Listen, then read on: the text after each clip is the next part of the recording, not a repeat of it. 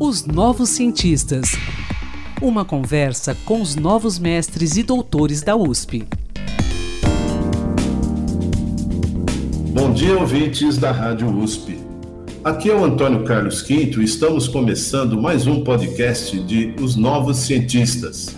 O tema de nossa conversa de hoje é o Mercosul e os desafios da integração sul-americana em relação às políticas de meio ambiente e de transportes. Por isso, recebemos a geógrafa e internacionalista Tatiana de Souza Leite Garcia, que irá nos contar sobre sua pesquisa realizada na Faculdade de Filosofia, Letras e Ciências Humanas da USP. Em seu estudo de doutorado intitulado Desafios da Integração Sul-Americana, as Políticas de Meio Ambiente e de Transportes no Mercosul, 2009-2019, Tatiana analisa questões como a integração regional, estados e soberania, e o Mercosul como um processo consolidado de integração regional sul-americana, além dos temas de meio ambiente e transporte nas instâncias decisórias do bloco econômico. Tatiana, bom dia, tudo bem? Seja bem-vinda aqui aos Novos Cientistas. Bom dia, Antônio. Bom dia, ouvintes da Rádio USP. É um prazer estar com vocês. Bom, Tatiana, eu vou começar da seguinte forma. Podemos considerar o Mercosul como um bloco econômico plenamente consolidado? E aí vem uma outra questão: quais são os principais países que integram atualmente esse bloco que foi constituído aí em 1991?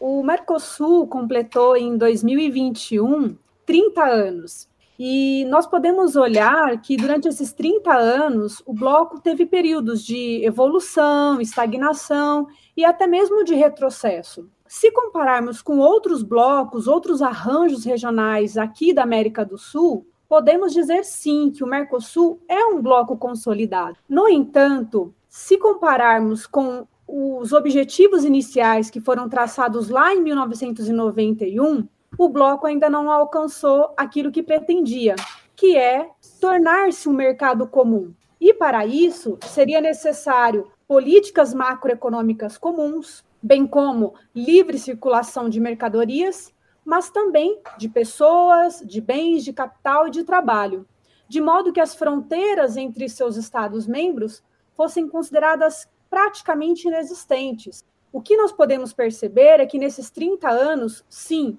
evoluiu muito as decisões e a implementação dos acordos entre os membros, especialmente nas questões que envolvem circulação de pessoas.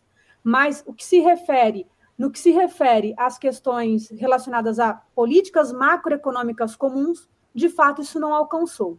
Então, quando ouvimos as pessoas comentarem: "Ah, será que um dia teremos uma moeda comum?"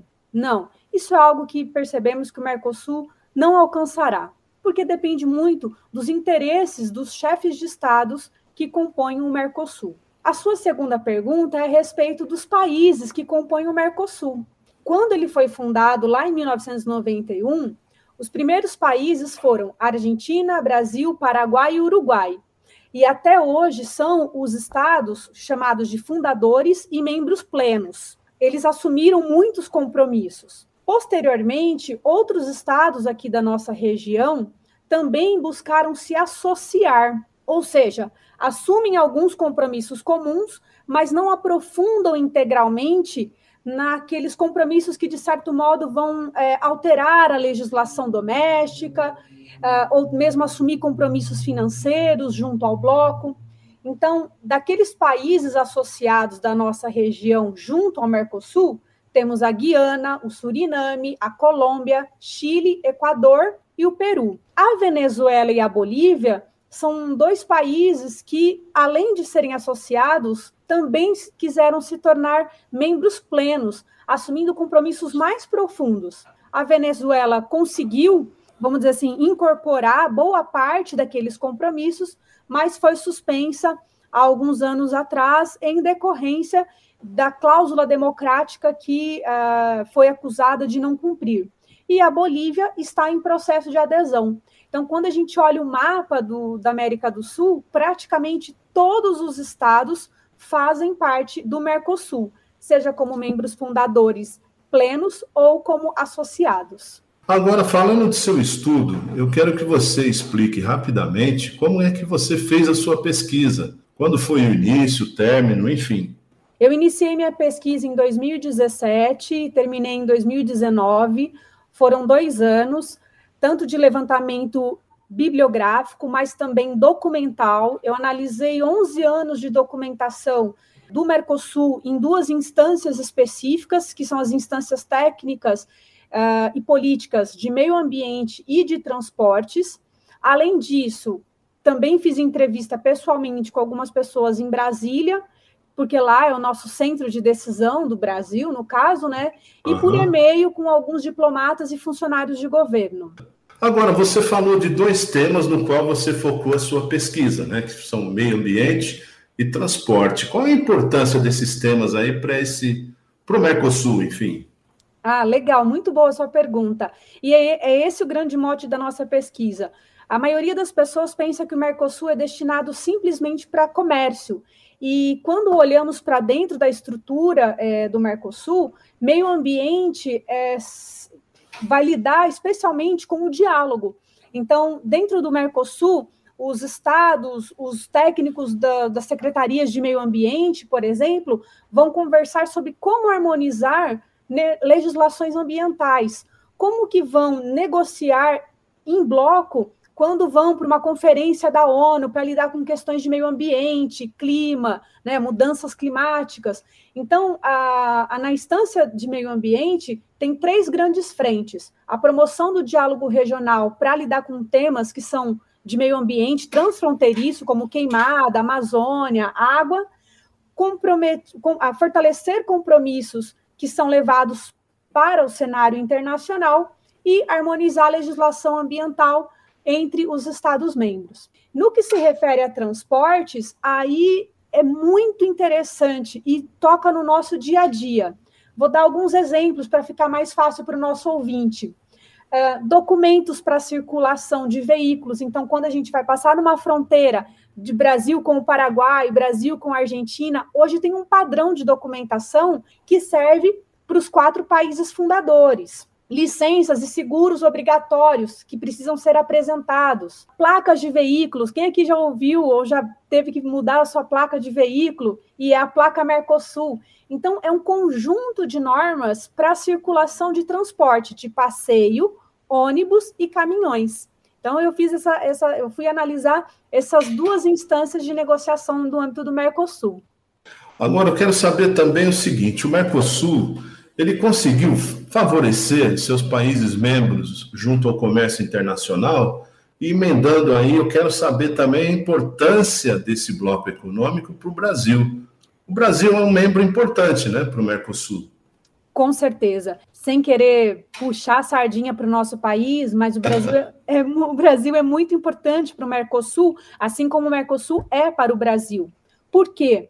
O Brasil é o maior mercado, o maior polo é, agroexportador, industrial, o maior contingente populacional, o que tem maior fronteira, né, o país que tem a maior quantidade de fronteira aqui da nossa região. E, no caso, o Mercosul para o Brasil é super importante porque a maior parte dos nossos produtos manufaturados que são exportados são para os países do Mercosul. Então, o Mercosul sustenta emprego, produção de vários setores aqui no nosso país, setor automobilístico, peças e acessórios, indústria química, indústria de material plástico. E, ao mesmo tempo, nós precisamos muito de commodity que os nossos vizinhos, que fazem parte do Mercosul, produzem. Por, todo, por nós estarmos dentro desse bloco, as tarifas são reduzidas ou até retiradas, facilitando o comércio. Então, no comércio intrabloco, ou seja, entre os países membros, nos primeiros 10 anos foi assim, um aumento de 200%. Óbvio que com as crises que nós passamos nas últimas décadas, podemos dizer assim, nas últimas duas décadas, né, diminuiu. Mas ainda assim o Mercosul é um bloco comercial muito importante e tem um ponto que foi que você me perguntou, Antônio, que é o nosso comércio com outros lugares do mundo. Então, no Mercosul uh, se estabelecem tarifas externas comuns, ou seja, qual é a tarifa que vai ser definida entre todos os membros do bloco para negociar com outro país. Isso faz com que a gente tenha como se fosse uma união para melhor barganhar.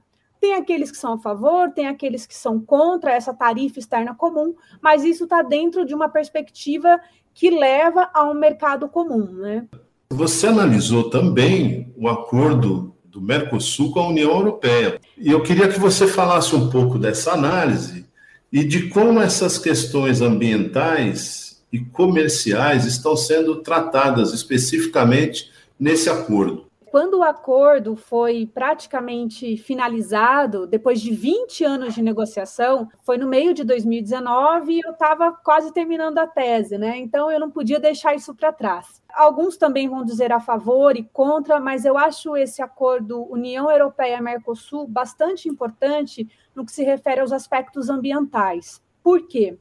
Porque para que o Brasil, não só o Brasil, né, mas todos os membros do Mercosul, os membros fundadores, possam é, ter preferência para comercializar com a União Europeia, obrigatoriamente nós, não só o Brasil, mas todos os membros do Mercosul, deveremos cumprir com os acordos internacionais ambientais. Por exemplo, o Acordo de Paris, que é o principal acordo de mudanças climáticas. Se alguns dos membros do Mercosul descumprir o Acordo de Paris, aumentar as queimadas, aumentar a fronteira agrícola em detrimento da conservação ambiental, a Europa não comprará os nossos produtos. Para nós que somos ambientalistas, que defendemos a importância de ter um uso racional dos recursos naturais, entendemos que cumprir essas normas e, consequentemente, sendo reforçada num acordo comercial de dois importantes blocos, né? E vai se tornar o maior bloco, vamos dizer assim, maior acordo entre blocos. Isso só reforça que as questões ambientais elas estão no cerne de qualquer tema comercial. Não tem como voltar atrás. E mais um ponto que é interessante desse acordo Mercosul-União Europeia é o que hoje também nós conhecemos como os Objetivos do Desenvolvimento Sustentável, Agenda 2030 Lá está escrito que todos os estados que compõem o Mercosul, que compõem a União Europeia, devem se comprometer a implementar a Agenda 2030 dentro dos seus países. Então, se o Brasil, Uruguai, Paraguai e Argentina querem comercializar em bloco com a União Europeia, vão precisar, pelo menos, cumprir com a Agenda 2030, cumprir com o Acordo de Mudanças Climáticas. Então, eu vejo. É, de uma forma muito positiva. No entanto, nós temos que observar se a questão ambiental ela vai servir como uma facilitadora ou uma barreira.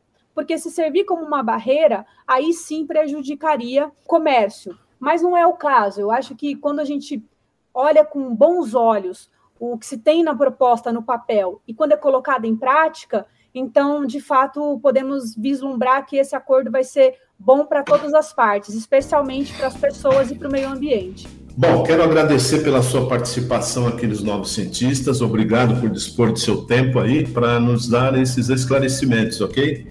Eu que agradeço, é um prazer. Fica a dica de quem tiver mais interesse, a nossa tese está disponível no site da USP. Um bom dia a você e tudo de bom, tá? Muito obrigada para você também e para os nossos ouvintes da Rádio USP. Pesquisador, se você quiser falar sobre seu estudo, sua pesquisa, envie-nos um e-mail para ouvinte@usp.br. Um bom dia a todos e quinta-feira que vem tem mais. Pesquisas e inovações.